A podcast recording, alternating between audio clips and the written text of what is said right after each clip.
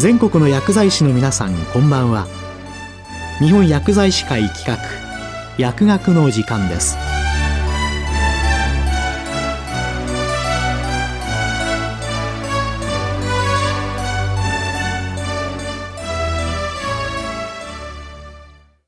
今日は腎不全患者の緩和ケアについて。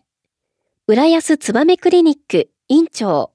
酒井正弘さんにお話しいただきます。ただいまご紹介いただきました浦安つばめクリニックの酒井です。本日は腎不全患者の緩和ケア、意思決定と保存的腎臓療法を中心にと題しましてお話しさせていただきます。よろしくお願いいたします。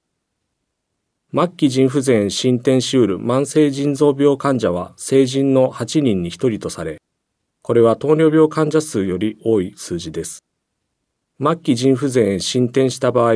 腎移植や透析など何らかの腎代替療法を検討することとなりますが、本法は血液透析の割合が顕著に高い特徴があります。2021年末の時点で慢性透析療法を受けている患者総数は34万9700人と患者に増加傾向です。他方、透析患者の平均年齢は約70歳で、新規透析導入患者も年々高齢化しており、腎不全診療はかなりの部分が高齢者医療であることがわかります。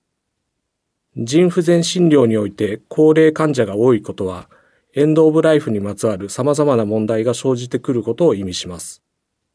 二つ以上の慢性疾患が一人の患者に併存している状態と定義されるマルチモビリティ、いわゆるマルモやフレイル、そして4つの側面を持つ全人的苦痛などが生じ得ます。加えて腎不全診療には前述した腎代替療法があり、両方未導入では導入の是非に関する意思決定が必要になります。また、すでに腎代替療法を行っている患者であれば、継続か中止かといった判断も時には要します。腎不全患者の緩和ケアを考える場合、こういったエンドオブライフとしての問題と腎不全ならではの課題にそれぞれ対処する必要があります。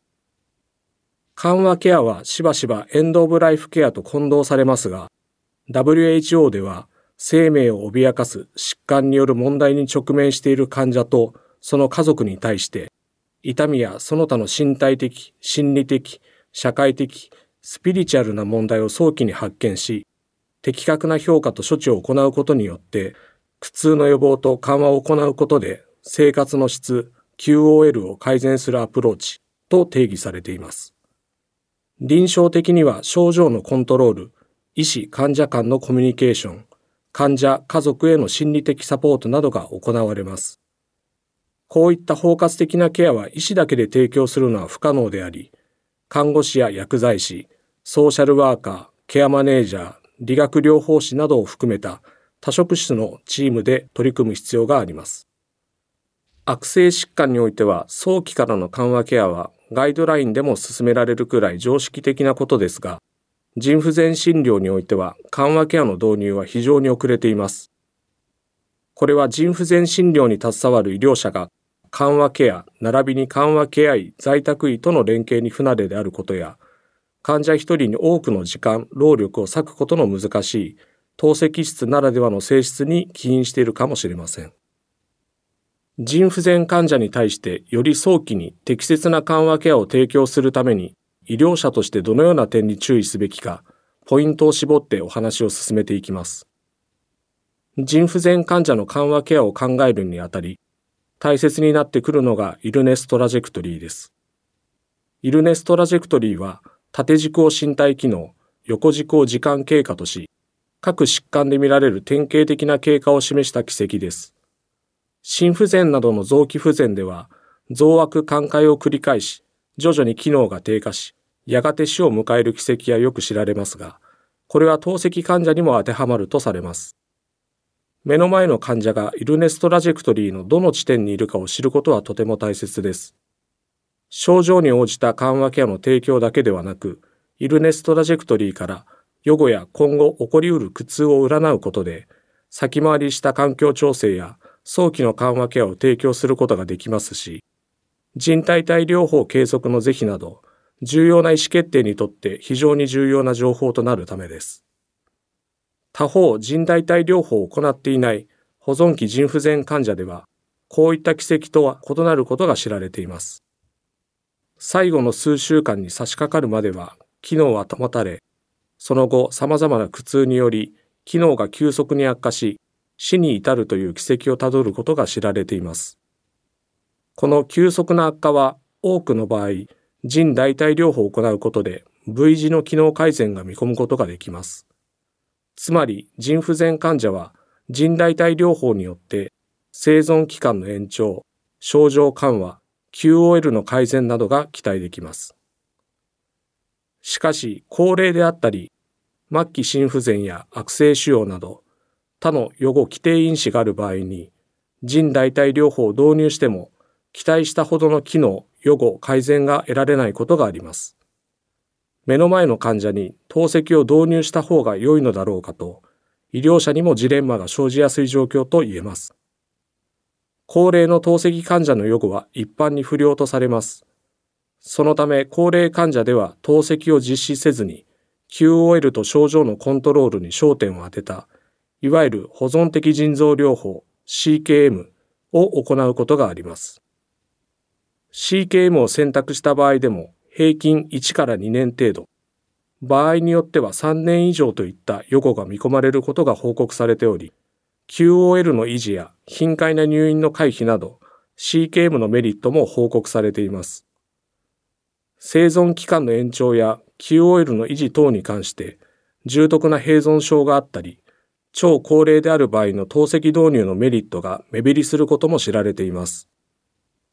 ただ注意したいのは、高齢者は透析を導入しない方が良いと言えるほどの確立したエビデンスはないことです。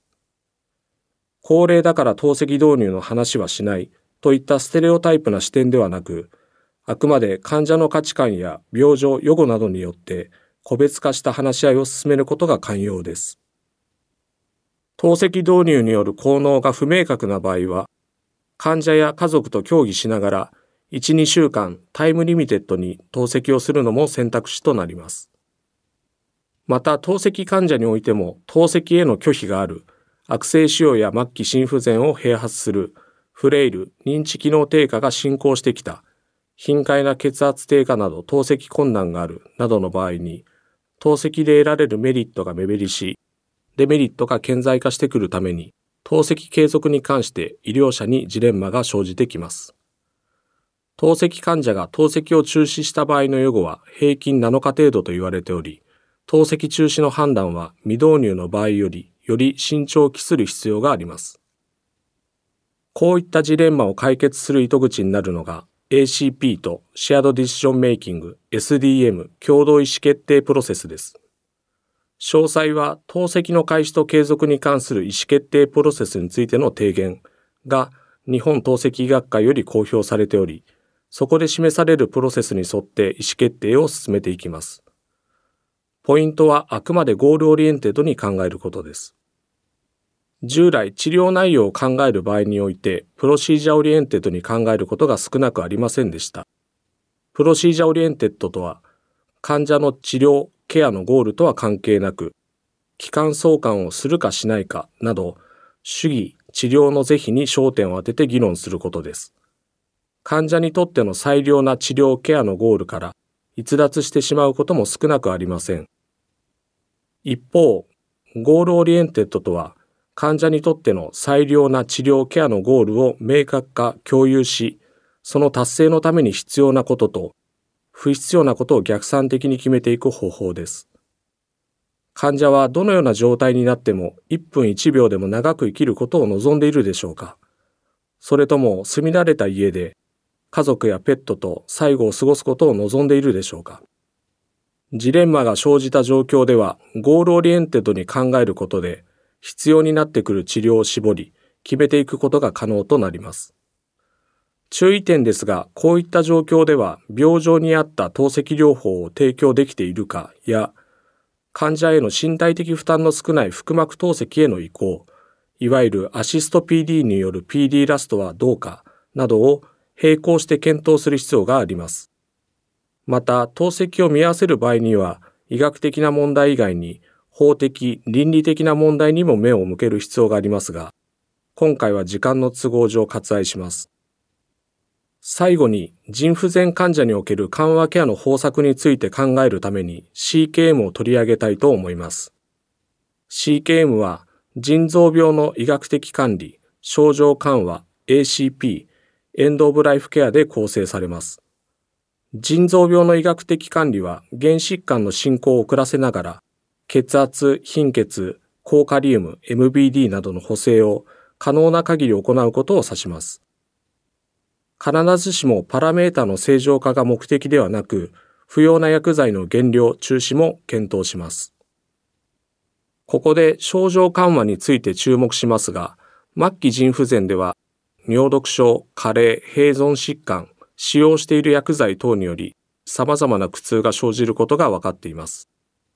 頻度の高い苦痛として、倦怠感、かゆみ、痛み、呼吸困難があり、特徴的な苦痛としてムズムズ足などが挙げられます。腎不全では多彩な症状を呈しますが、患者の多くは腎不全による症状だと認識せず、医療者に訴えないことも少なくありません。そのため3ヶ月ごとなど定期的にアイポスリーナルやイーササールなどのスケールを用いて評価することも寛容です。苦痛を特定できたら治療可能な原因の評価と対処、次に非薬物療法、最後に薬物療法というステップで介入を行います。例えば、呼吸困難を例に挙げれば、治療可能な原因として肺水腫、不安、貧血などが考えられ、特定されれば特異的な介入を検討します。次に非薬物療法としては、姿勢、環境整備、顔への送風などを検討します。薬物療法としては、腎不全による蓄積の問題があり、モルヒネは使用しづらく、適用の問題はありますが、ヒドロモルフォンやフェンタニルなどの使用を検討することになるでしょうか。CKM について、高齢腎不全患者のための保存的腎臓療法というテキストや保険適用の問題はありますが、カナダのアルバータ大学が公表するホームページがあり、症状ごとの対処法など具体的に記されているため参考になります。昨今注目を集めている CKM ですが、腎不全における緩和ケアを考える場合、CKM と腎代替療法に分断して考えることは不合理とも言え、統合的なアプローチが大切です。キドリンサポーティブケア KSC というより後期の概念も提唱され始めました。今後は腎臓内科医及び透析医の基本的な症状緩和スキルの向上と、緩和ケア医や在宅医、そして多職種との共通理解の進化、連携の強化が大切ではないかと考えています。今日は腎不全患者の緩和ケアについて、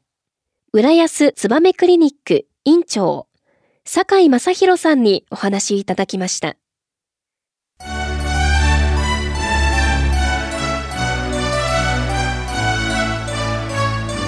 日本薬剤師会企画薬学の時間を終わります